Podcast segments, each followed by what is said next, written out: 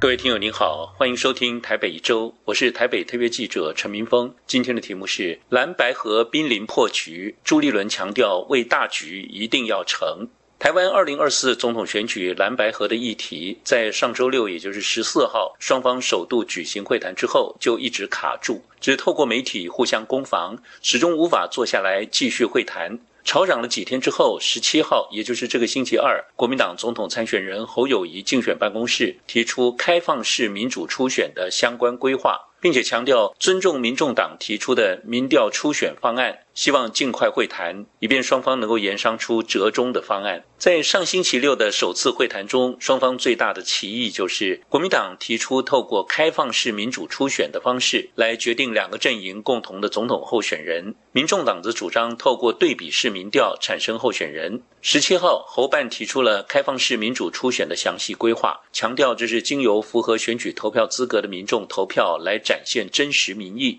实施的方式是在二十二个县市、七十三个区域立委选区设立投票所，参加投票的民众不分党派，只要亲自签署政党轮替理念认同卡就可以参加投票，不需要造册，采取实名制，要验身份证，用来过滤对手政党的支持者灌票，避免造成偏差。强调这是最真实跟最直接检验民意的方法。至于投票地点，侯办可以提供现有的民众服务社，或是双方共同另找地点设置，费用共同分担。如果民众党有意见，可以见面讨论。就在同一天，柯文哲竞选办公室也提出了在野整合全民调执行办法，分为 A、B 两案。主张民调的题目应该要纳入鸿海集团的创办人郭台铭。民众党引述柯文哲曾说过的：“郭台铭是蓝白合的重要角色。既然郭台铭正在努力连署争取民众的认同，在野整合当然不分彼此，必须要考虑郭台铭。”A 方案呢是对比跟互比民意支持度各百分之五十，赢者胜出。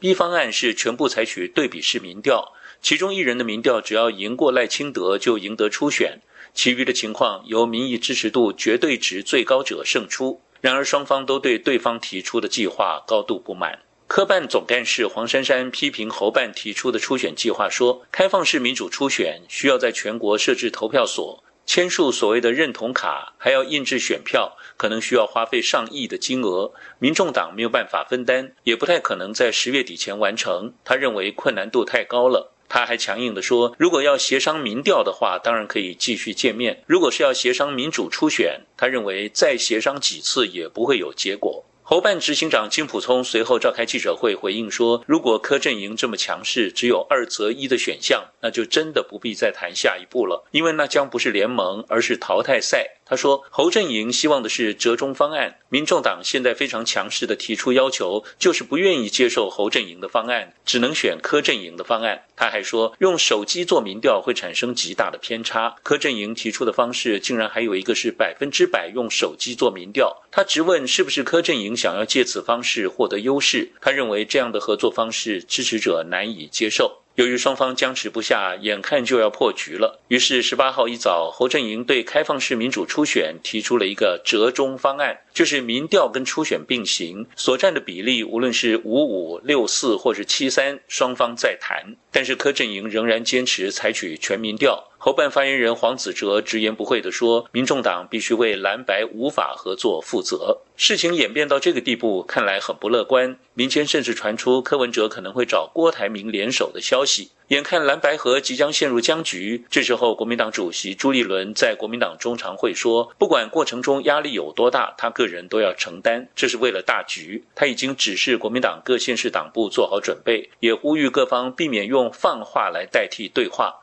看起来，台湾二零二四总统大选这出戏后头应该还有热闹可看。以上台北一周今天的题目是蓝白和濒临破局，朱立伦强调为了大局一定要成。我是台北特约记者陈明峰，感谢收听。